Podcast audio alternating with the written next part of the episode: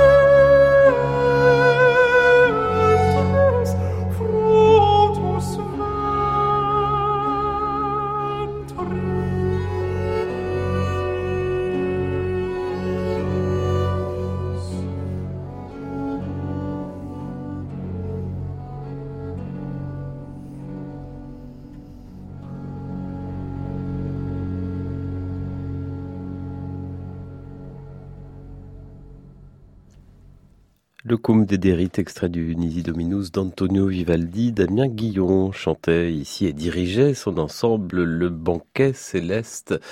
Damien Guillon qui sera l'invité carte blanche à 16h de Clément Rochefort en direct tout à l'heure sur France Musique. Et cet air a beaucoup inspiré les cinéastes ces dernières années. Jacques Audiard par exemple dans son dernier film euh, Dipan, Palme d'Or en 2015. Son prochain film à Jacques Audiard sort mercredi prochain. Les Frères Sisters, un superbe western sur la fin d'une époque euh, Jacques Audiard qui cette fois reste fidèle à son compositeur de toujours, Alexandre Desplat.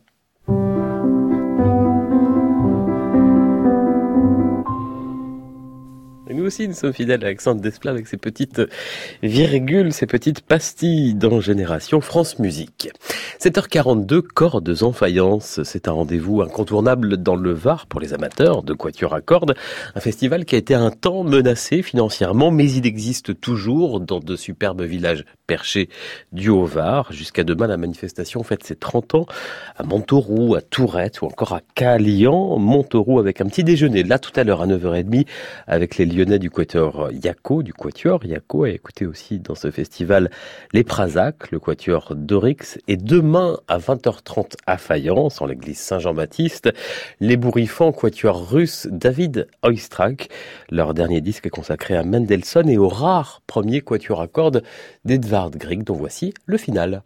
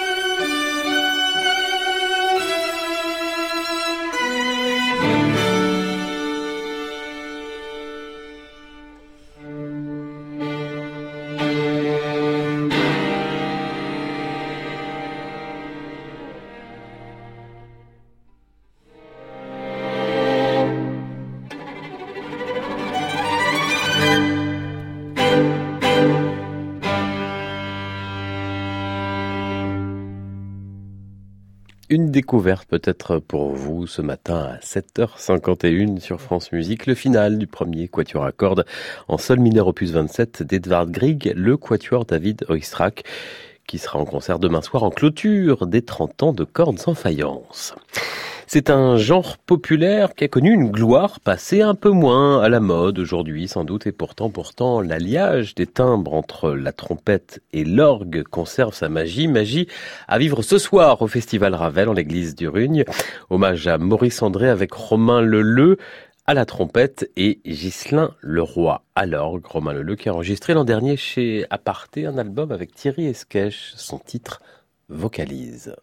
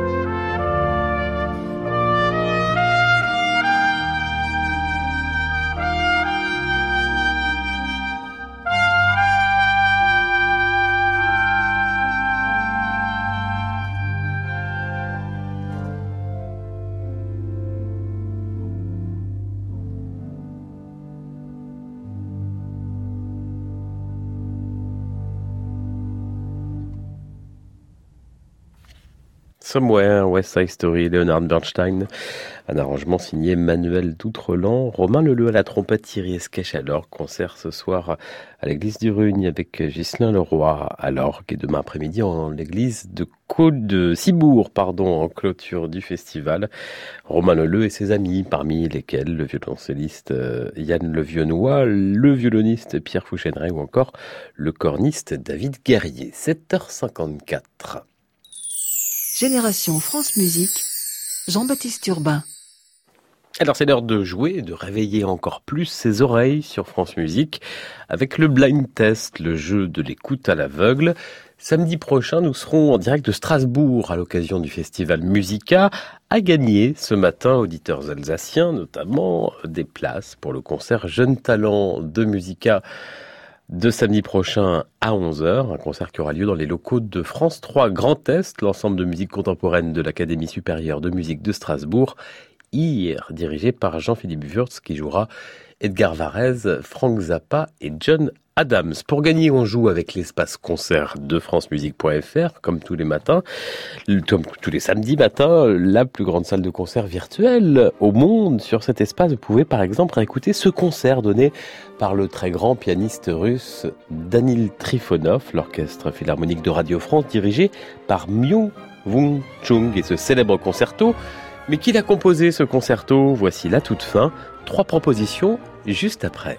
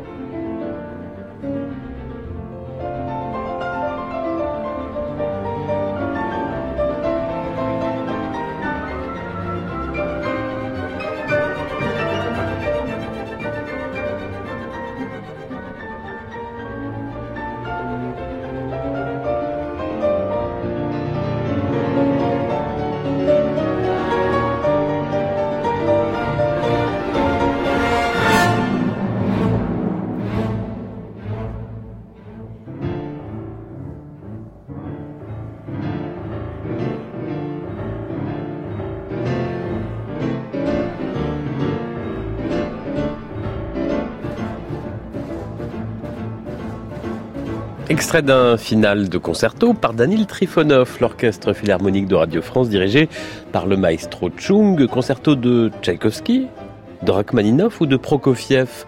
Votre réponse dès à présent sur francemusique.fr pour gagner des places pour le concert de samedi prochain à Strasbourg au Festival Musica. Et attention, vous ne jouez que si vous pouvez y aller, s'il vous plaît. À tout de suite.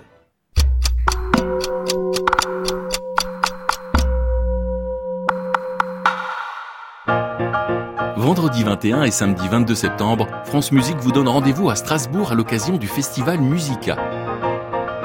Deux jours d'émissions publiques en direct de la salle de l'Aubette. Venez applaudir des artistes de la scène alsacienne et samedi, une soirée en direct de Musica. quand la musique contemporaine dialogue avec la tradition du Mali par l'ensemble TM+, et Laurent Cugnot. Toutes les infos sur francemusique.fr. En partenariat avec les dernières nouvelles d'Alsace.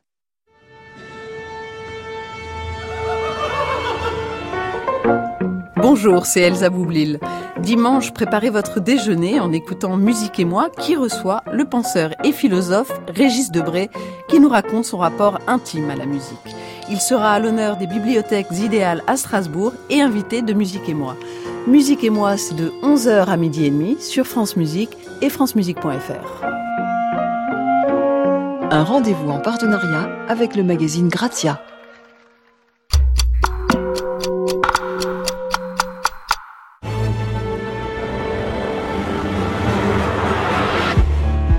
France Musique, France Musique.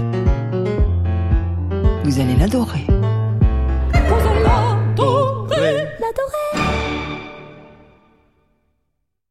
Il est 8 heures, vous écoutez Génération France Musique, une génération dont fait partie assurément l'éclatant jeune violoncelliste Edgar Moreau.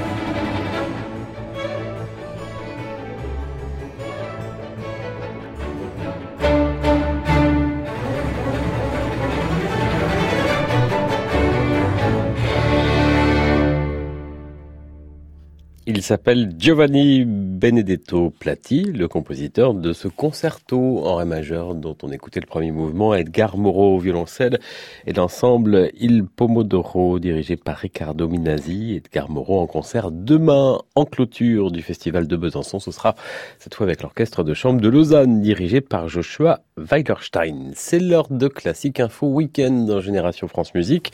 Nos chroniqueurs sont là, Thierry Lériteau et Antoine Pecker. On commence avec vous, Antoine. Bonjour. Bonjour Jean-Baptiste, bonjour à tous. Toujours par Mons et par Vaux, vous nous emmenez ce matin au Brésil, où dans moins d'un mois aura lieu une élection présidentielle très attendue. Le Brésil, où la culture, Antoine, est plus que jamais fragilisée. Et oui, on a encore tous les images en tête. Début du mois, on s'en souvient, un incendie a ravagé le musée national de Rio de Janeiro, détruisant des collections uniques au monde en archéologie, en géologie, en botanique, aussi une bibliothèque de 500 000 titres.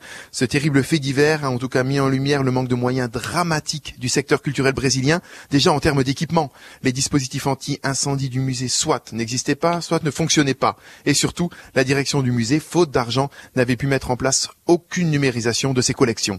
C'est donc une partie du patrimoine brésilien qui est parti en fumée, 40 ans, faut le rappeler, après l'incendie du musée d'art moderne, également à Rio, où des tableaux de Picasso et de Dali avaient alors été détruits. Le manque de moyens du secteur culturel brésilien fait d'autant plus sursauter au Brésil que le pays est confronté à des scandales de corruption à répétition. À Rio de Janeiro, on repense aussi aux moyens faramineux mis en œuvre pour les Jeux Olympiques. La culture, elle, reste le parent pauvre, et les ministres sont bien incapables de changer la donne. Le dernier ministre de la Culture à avoir laissé sa marque, ce fut le chanteur Gilberto Gil, qui fut en place de 2003 à 2008 sous Lula. Ensuite, ce fut la valse des ministres, certains ne restant en place que quelques mois. Le président Michel Temer avait même un temps réduit la culture à un simple secrétariat d'État rattaché à l'éducation. L'actuel ministre, Sergio Saleitao, a dit que la tragédie du musée aurait pu être évitée, aveu terrible d'impuissance. À cela se rajoute le fait que le Brésil est actuellement en pleine campagne pour l'élection présidentielle et les artistes sont extrêmement inquiets de l'essor dans les sondages du parti d'extrême droite dont le candidat Jair Bolsonaro a été poignardé en pleine rue il y a quelques jours. Alors dans ce contexte, Antoine, quelle place pour la musique? Eh bien Jean-Baptiste, la musique se retrouve elle aussi au cœur des soubresauts politiques. Il suffit de voir le bâtiment de la Cité de la musique de Rio de Janeiro, construit comme la Cité de la musique de Paris par l'architecte français Christian de Porzenpark, un chef-d'œuvre architectural aux lignes acérées, qui est aujourd'hui une sorte de coquille vide, il faut bien le dire, du fait du changement politique de la municipalité de Rio de Janeiro. La salle principale avait la possibilité de moduler entre configuration concert et opéra, mais ce dispositif n'est plus jamais utilisé. Autre inquiétude, l'orchestre symphonique Petrobras, appartenant à la compagnie pétrolière nationale, qui est aujourd'hui au centre d'un immense scandale de corruption. Les pots de vin et autres marchés truqués auront-ils raison de l'existence même de cette phalange, qui est l'une des meilleures du Brésil? Associé au théâtre de Rio, l'orchestre symphonique du Brésil, lui, de son côté, n'a presque donné aucun concert la saison dernière, avec pour les musiciens des retards de salaire de plusieurs mois. Les instrumentistes font de plus en plus des petits boulots au Brésil, comme chauffeur Uber, par exemple, pour survivre. Alors espérons maintenant que le prochain gouvernement brésilien, qui va être mis en place dans quelques semaines, s'attaque enfin à cette précarité culturelle, bien loin de l'image glamour des plages de Copacabana. Antoine Pecker, chronique internationale en partenariat avec la lettre du musicien à réécouter et à podcaster sur francemusique.fr. Et pour rester au Brésil, je vous propose, Antoine, deux instruments chers à notre cœur, le basson et le hautbois, dans ces quelques mesures de ce duo du compositeur brésilien Héctor Villalobos.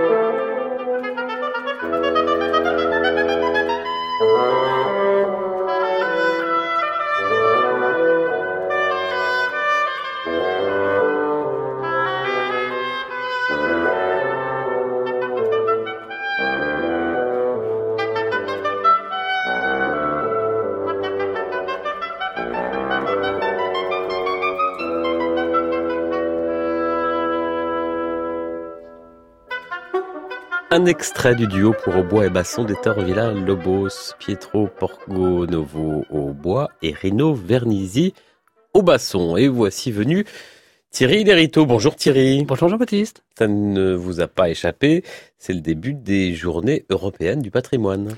En effet, difficile d'y échapper aujourd'hui. Jusqu'à 8 heures de queue, voilà d'ailleurs ce qui attend ce week-end les visiteurs du palais de l'Élysée. Avide de découvrir les rouages du château à l'occasion des journées du patrimoine, alors à moins que les longues attentes ne vous tentent, je vous propose d'oublier les heures de la République et de vous éloigner quelque peu du centre parisien. Et pourquoi ne pas franchir le périph' pour vous rendre à Aubervilliers? La commune de Seine-Saint-Denis, presque voisine de la Philharmonie de Paris, ne manque pas d'attraits patrimoniaux, à l'instar du merveilleux théâtre équestre Zingaro, qui ouvre ses portes au public dès midi, l'occasion de percer les secrets de la compagnie dirigée par Barthabas, par Tabas, entre parenthèses, que l'on retrouvera à la fin du mois à la scène musicale avec son extraordinaire chorégraphie équestre du Sacre du Printemps et de la symphonie de psaumes de Stravinsky. Ce sera aux côtés de l'orchestre philharmonique et du chœur de Radio France, respectivement dirigé par Miko Franck et Lionel So.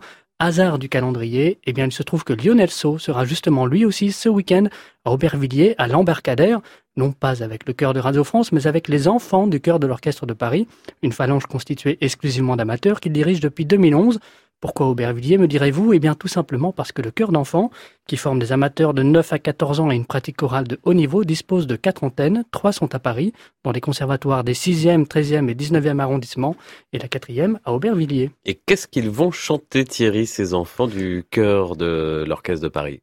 Bang, un opéra pour enfants du compositeur anglais John Rutter, tout ce qu'il y a de plus historique, puisqu'il relate un épisode bien connu des Anglais, la conspiration des poudres, attentat manqué d'un groupe catholique contre le Parlement. Et Jacques Ier, c'était au tout début du XVIIe siècle, une partition enlevée, pleine d'influences mêlées de la musique d'église, chère à Rutter, à la comédie musicale américaine, partition créée en 1975 par le Trinity Boys Choir, une institution outre-Manche.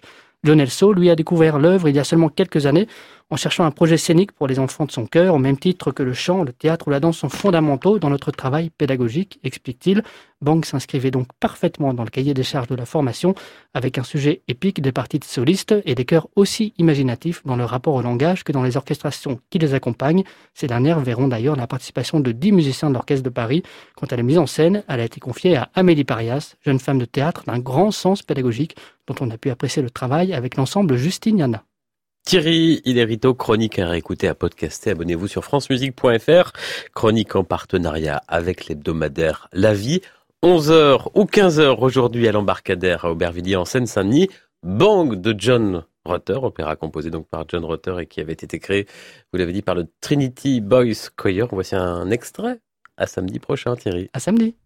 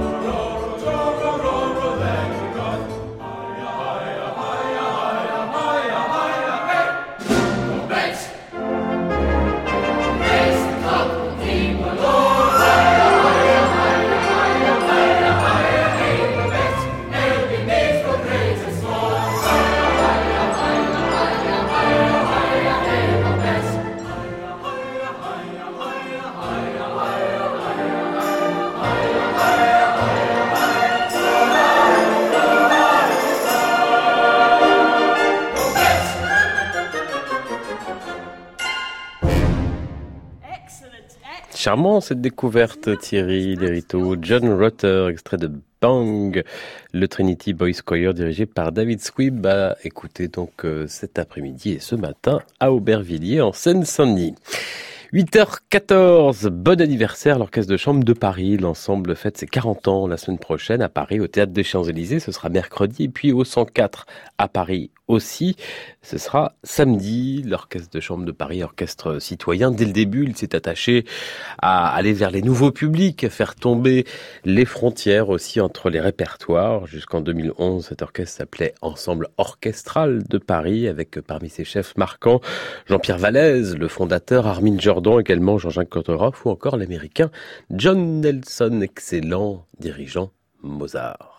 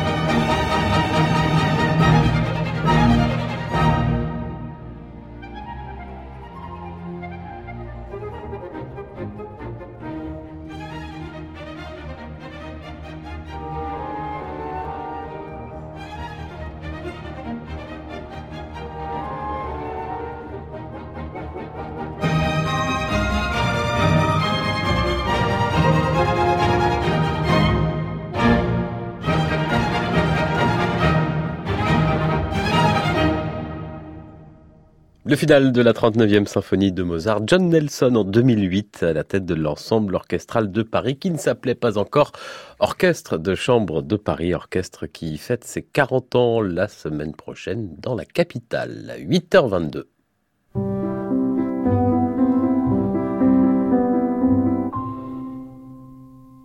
Musique en région, je vous propose d'aller en Bourgogne ce matin à l'Opéra de Dijon où nous attend, en tout cas en direct de France Bleu Bourgogne, Laurent Joyeux, directeur général et artistique de cet opéra depuis plus de 10 ans, 11 ans même.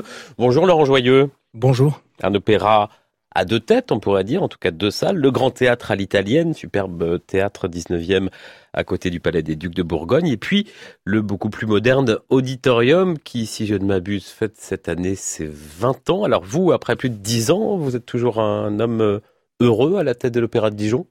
Oui, je suis un homme heureux, je suis un homme comblé parce que c'est vrai que cette maison s'est euh, énormément euh, transformée euh, depuis depuis dix ans et elle a une place aujourd'hui qui qui est enviée en Europe. On a la chance d'avoir une des plus belles acoustiques d'Europe et une acoustique qui nous permet de tout faire, ce qui est et de tout bien faire, ce qui est plutôt rare euh, pour les salles de que ce soit d'opéra ou de concert. Donc ça marche aussi bien pour un récital de clavecin seul que pour un, un opéra comme Vodsec avec plus de 100 musiciens en fosse. Et donc c'est un outil qui est qui est remarquable et qui a su aujourd'hui euh, trouver son public. Euh, et ça, c'est ça, c'est toujours une joie évidemment pour un pour un directeur que de voir des salles des salles pleines, des gens qui ont envie de découvrir. Et puis il y a encore plein de gens qui euh, ne connaissent pas l'opéra et qui ont envie de le découvrir. Et donc ça, c'est formidable. Alors comment on fait pour euh, faire connaître, faire découvrir l'opéra à ceux qui ne veulent pas, ne peuvent pas, n'osent pas, pensent ne pas avoir les moyens? Alors il y a plein d'actions hein, qui sont menées euh, tout au long de l'année, mais je crois que la première c'est la programmation qui doit euh, pour moi euh, répondre à la fois aux demandes des, du public initié, celui des lyricomanes, celui qui, qui, qui, connaît et qui aime l'art lyrique, et puis celui qui n'est jamais venu et qui a envie de, de pousser la porte pour la première fois. C'est pour ça que la première action, c'est de concevoir une, une, programmation. Et puis la deuxième chose, c'est évidemment euh, un fort euh, euh, axe en direction du public le plus jeune L'opéra de Dijon, c'est 30% du public qui a moins de 25 ans hors public scolaire. Donc c'est un, opéra qui a su trouver, euh, qui sait fédérer un public jeune. Mais il y a énormément évidemment d'actions pédagogiques qui sont menées et notamment il y a une programmation euh, destinée au jeune public. C'est-à-dire, vous programmez quoi? C'est-à-dire une programmation qui est sur le temps scolaire et qui est réservée euh, aux, aux, jeunes de la maternelle jusqu'au jusqu'au lycée. C'est les générales en fait. Alors c'est les générales ou des représentations qui sont euh, qui sont dédiées, c'est des concerts commentés, c'est aussi des spectacles qui sont programmés spécialement pour eux, comme par exemple pour les plus jeunes l'histoire de Babar avec Pio Marmaille. Euh, donc voilà, un certain nombre de rendez-vous qui sont conçus comme ça. Et puis il y a effectivement aussi les générales euh, des opéras. Et puis on a aussi un système d'avant-première jeune comme le fait euh, l'Opéra de Paris, sauf que chez nous c'est gratuit euh, et que c'est financé par des mécènes de manière à s'ouvrir au, plus grand nombre. De 14h à 17h cet après-midi, première fois à l'Opéra, Laurent Joyeux, à l'Opéra Dijon, donc dont vous êtes le directeur général et directeur artistique. C'est quoi cette première fois à l'Opéra? En quoi ça consiste? Alors c'est l'idée d'ateliers qui sont réservés aux personnes qui ne sont jamais venues à l'opéra. Euh, s'ils sont déjà venus, ils ne font pas cet atelier. Euh, ça, c'est quelque chose de très important. Il y a d'autres choses à faire pour eux, bien sûr, mais ça, c'est réservé aux personnes qui ne connaissent pas l'opéra. Alors, par exemple, pour les parents, ça va être un atelier euh, type problème de maths. Pour découvrir les tarifs de l'opéra et comment ça marche, la tarification des opéras. Et pour découvrir évidemment que l'opéra, c'est pas cher, puisqu'on peut venir à l'opéra de Dijon à partir de 5 euros. Euh, il n'y a pas besoin de, d'avoir de remplir des conditions particulières. N'importe qui peut avoir des places à partir de 5 euros. Et puis pour les enfants, ça va être un travail sur les, les métiers de l'opéra, donc soit le scénographe, le librettiste, le régisseur, que sais-je, le machiniste. et puis aussi une découverte des, décors à travers un, jeu à l'aveugle en fait qui va permettre de découvrir les matières dans lesquelles sont euh, construits les décors d'opéra. Laurent Joyeux, directeur général et artistique de l'Opéra de Dijon. On se retrouve dans un instant. Yenoufa de Janacek, première production, ça commence le 26 septembre. Voici un petit extrait.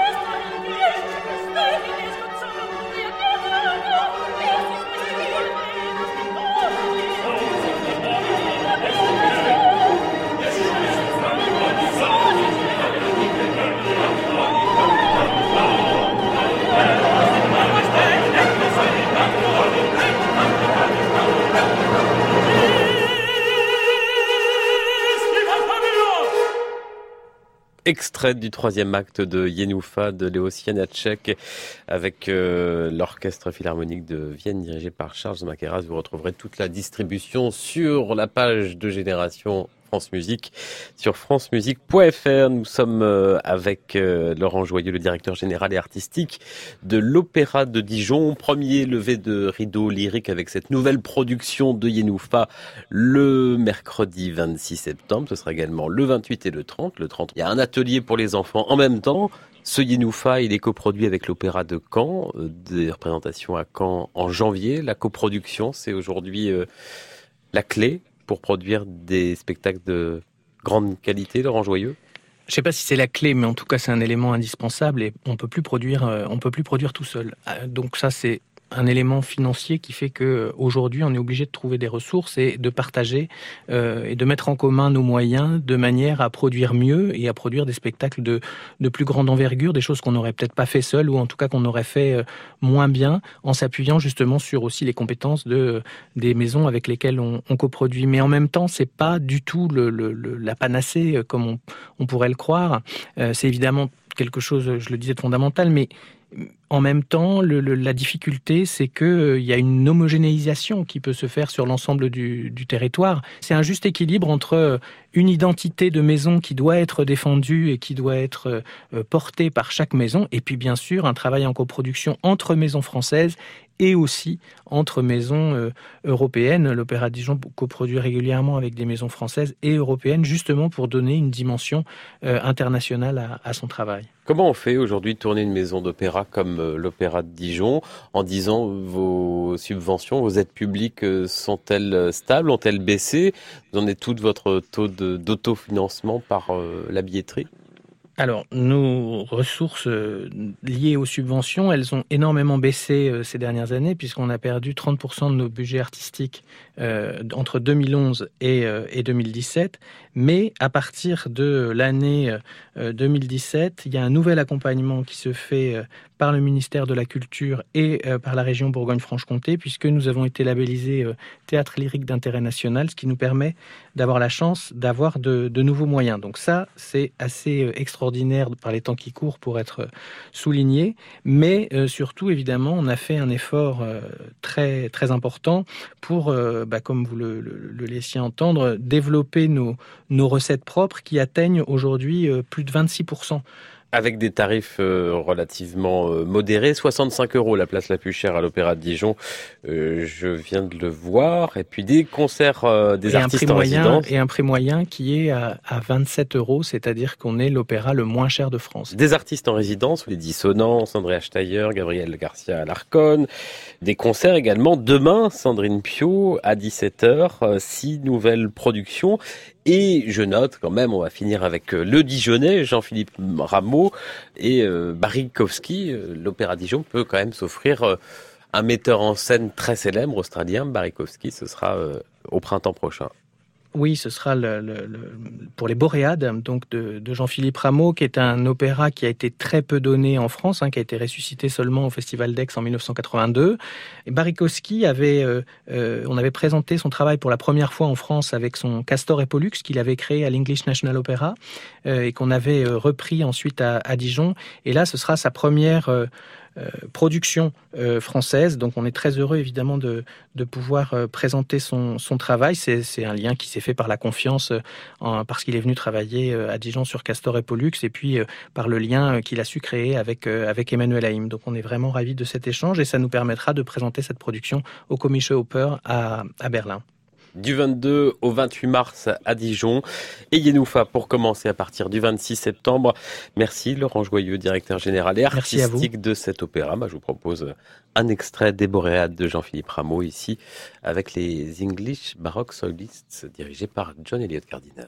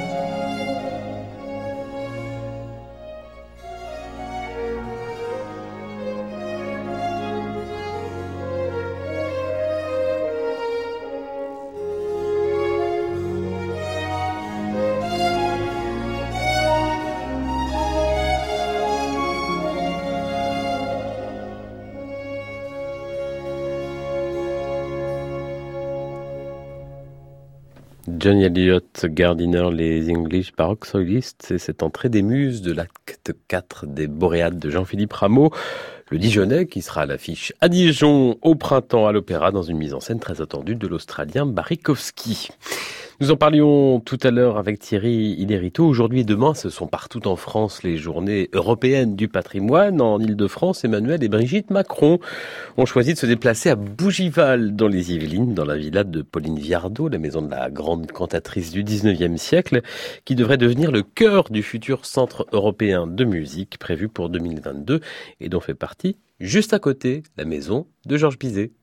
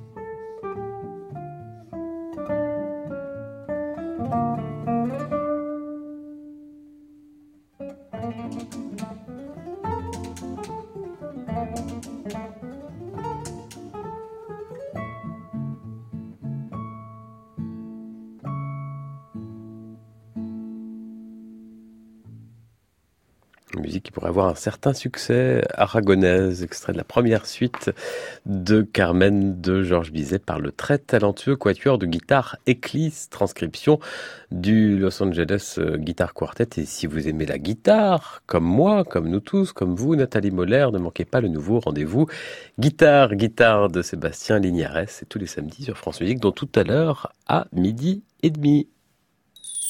Génération France Musique, Jean-Baptiste Urbain. 8h42, faites passer, c'est la chronique reportage de Nathalie Moller. Bonjour Nathalie. Bonjour Jean-Baptiste. Quand l'opéra résonne entre les quatre murs d'un hôpital, c'est bien plus qu'un simple concert, Nathalie, c'est ce que vous nous racontez ce matin. Et oui, car c'est ce que j'ai pu comprendre et constater cette semaine en assistant à un concert organisé à l'hôpital Casanova de Saint-Denis en région parisienne. Cet hôpital, il accueille des personnes âgées en perte d'autonomie qui souffrent de graves pathologies physiques ou neurologiques. Et pendant une heure, ces résidents ont pu profiter de quelques airs d'opéra et d'opérette grâce à l'association Musique aux seniors. Chantal Ardouin en est la directrice. Très vite, on s'est aperçu que l'opéra suscitait des réactions euh, assez incroyables. Au départ, c'est vraiment de la surprise et puis après, ils, rentrent euh, vraiment dans le, dans le thème, et ce sont des, émotions très fortes qui les envahissent. À la fin d'un concert, on a des personnes qui peuvent être en larmes, des personnes qui retrouvent leurs propres émotions vécues, leurs amours, euh, leurs chagrins, leur bonheur. Et, ça, euh, c'est très fort pour eux.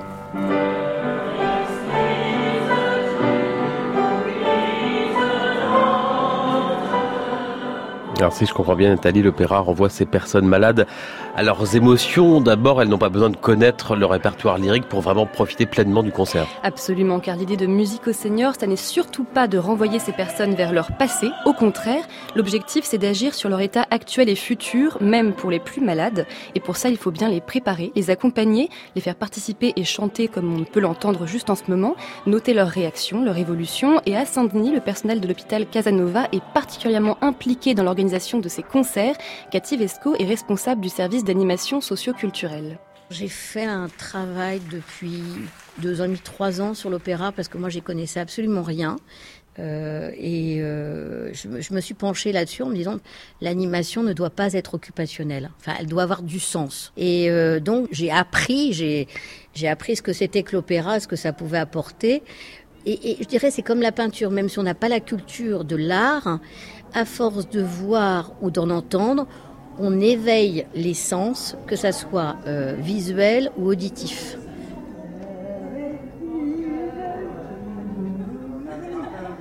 Et parler d'éveil des sens pour des personnes qui sont en fin de vie, je dois dire, Jean-Baptiste, que je trouve ça particulièrement fort et touchant. Ça confère toute son importance à la musicothérapie et puis ça permet aussi d'appréhender l'opéra d'une autre manière, plus simple, plus proche de nous.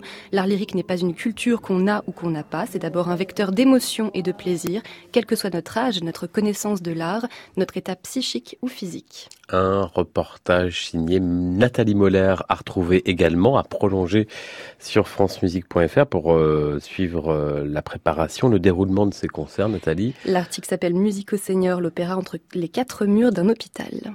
Et on vous retrouve la semaine prochaine pour un nouveau reportage. On peut aussi euh, vous réécouter, votre podcaster sur francemusique.fr. La chronique s'appelle Faites passer, un reportage qui vous a touché, je pense. Je le sens, Nathalie. Merci beaucoup. À samedi prochain. Ils joueront, eux, lundi 1er octobre à Nantes, au Conservatoire, en faveur de l'Institut de cancérologie de l'Ouest. Les pianistes Anne Kefelec, Franck Bralet, Claire-Marie Leguet, Chani Dilouka, Sania et Lydia Biziac, Claire Désert et Emmanuel Strosser. Six grands pianistes habitués de Nantes et de la folle journée, entre autres. Claire Désert qui vient de sortir un très beau disque Schumann, dont Émilie Munera et Rodolphe Bruno Boulmier nous ont fait écouter des extraits hier. Claire Désert et Emmanuel Strosser, les voici à quatre mains, comme ils savent si bien le faire, de Jack Souzetska.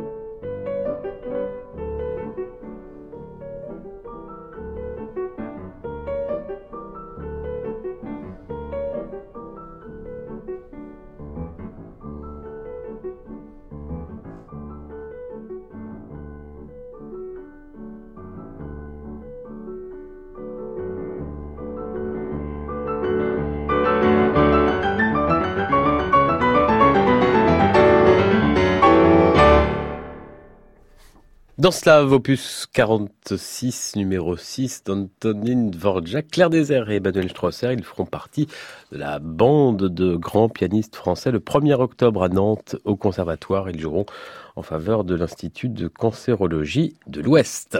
8h50, des animations gratuites tout le week-end et des émissions en public. Plus que jamais, la Maison de la Radio s'ouvre à vous, mesdames, messieurs, pour les journées européennes du patrimoine, y compris les émissions de France Musique demain à 16h. Vous pourrez assister en direct du Studio 106 à la tribune des critiques de disques de Jérémy Rousseau au programme Daphnis et Chloé de Maurice Ravel Question, parmi les versions proposées, Jérémy a-t-il choisi celle-ci dirigée par Charles Munch?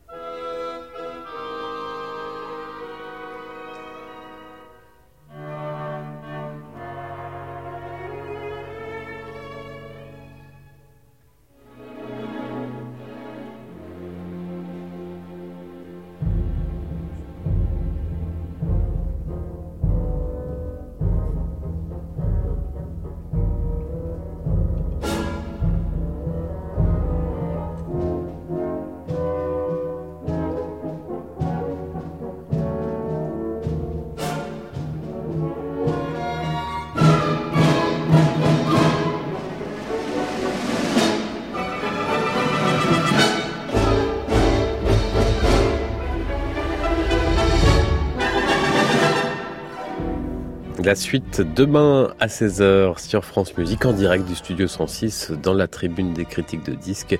Daphnis et Chloé de Maurice Ravel avec l'orchestre symphonique de Boston ici dirigé par Charles Munch, un orchestre qui d'ailleurs est l'invité tout le week-end de la Philharmonie de Paris. Génération France Musique, Jean-Baptiste Urbain leur premier pas, il faut qu'ils fassent leur premier pas, c'est une chanson ça. Euh, leur premier pas, c'est le titre de notre chronique qui plonge dans les archives de l'INA et de Radio France. On parlait tout à l'heure euh, de Cordes en faïence, euh, ce festival qui fête ses 30 ans ce week-end. Parmi les invités, le quatuor suisse Terpsichorde, fondé en 1997 et basé à Genève, eh bien, propose de plonger dans leur premier enregistrement au micro de France Musique. C'était en 2002 au festival Radio France Montpellier Haydn.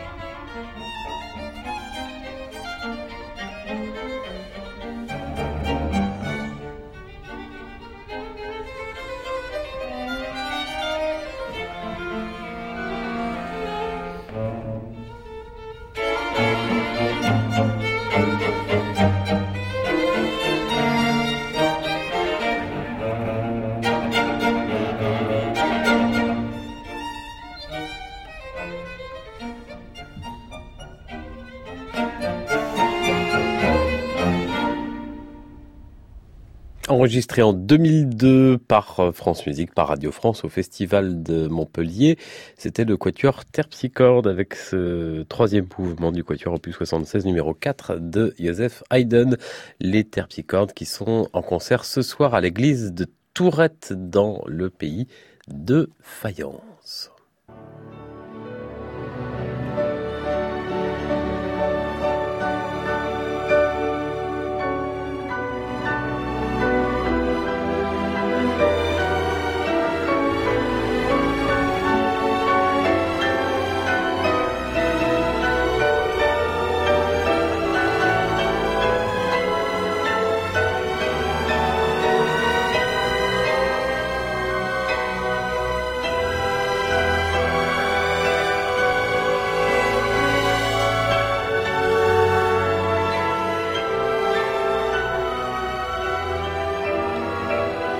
C'est plus facile quand on entend le thème principal. C'était le troisième concerto de Rachmaninoff, notre blind test du jour. Bravo à nos gagnants et je vous conseille de voir Daniel Trifonov euh, jouer en vidéo sur francemusique.fr sur l'espace concert avec ce très beau concert de l'orchestre philharmonique de Radio France dirigé par Myun Woon Chung. Génération France Musique, c'est fini. Merci à Valentin Lopez, Morgane Danan, les équipes de France Bleu Bourgogne pour notre duplex, Marie Ferdinand, Pierre Tessier qui ont préparé cette émission et Laurent Lefrançois qui l'a réalisé.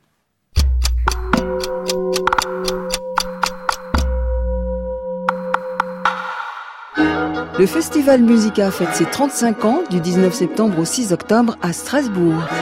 Du rock des années 60 à la jeune création française et internationale, partez à la découverte de nouveaux espaces sonores et visuels.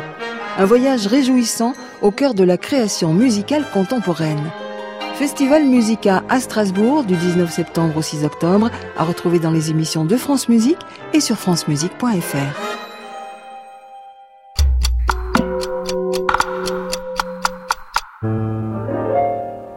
France Musique. Vous allez là. Do. Ré. Vous allez l'adorer. Et vous allez l'adorer tout ce week-end sur France Musique qui continue avec euh, Gabriel Olivera Guyon. Bonjour Gabriel. Bonjour Jean-Baptiste Urbain. La semaine prochaine, on vous retrouve à Strasbourg en direct du festival Musica. Absolument, dès 7h30 en direct de France Bleu Alsace. À bientôt. À bientôt.